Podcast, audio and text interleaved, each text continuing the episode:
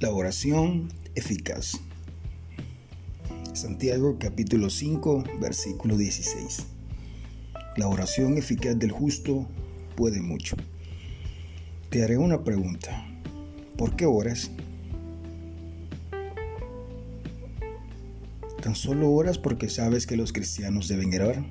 Espero que no. Cuando oramos, solo porque estamos obligados a hacerlo, nuestras oraciones no pasan del techo.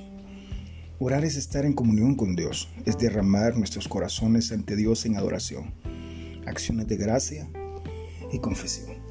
Es estar quieto ante Dios y permitir que hable en nuestro corazón. La oración es el aliento vital del cristiano.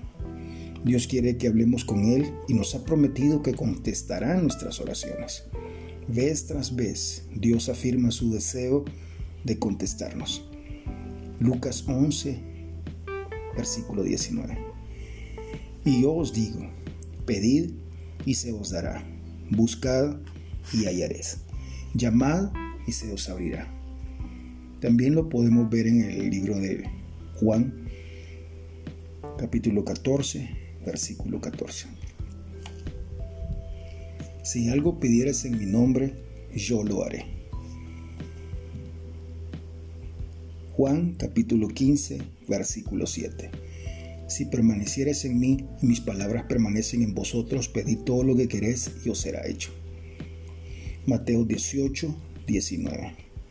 Otra vez os digo que si dos de vosotros se pusieren de acuerdo en la tierra acerca de cualquier cosa que pidieres, les será hecho por mi Padre que está en los cielos. Solo son algunas de las promesas. Cuán preciosas son. ¿Las crees? Pero para poder recibir las promesas de Dios debemos llenar los requisitos de Dios.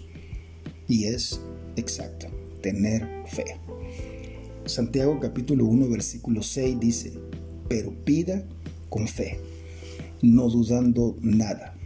Tener fe no es creer en Dios, puede. Tener fe es creer que Dios hará. Estás aprovechando el poder de la oración ¿Tienen algún ser amado que va rumbo al infierno? ¿Qué estás haciendo al respecto? Que el Señor nos ayude a creer su palabra, depender de sus promesas y dedicar nuestras vidas al ministerio de la oración, intercediendo por los perdidos, los necesitados, los descarriados, los misioneros y la iglesia del Señor Jesucristo alrededor del mundo entero. Te dejo con este pensamiento. La oración es el poder que mueve la mano de Dios. Que el Señor te bendiga. Soy tu hermano y amigo Walter Díaz.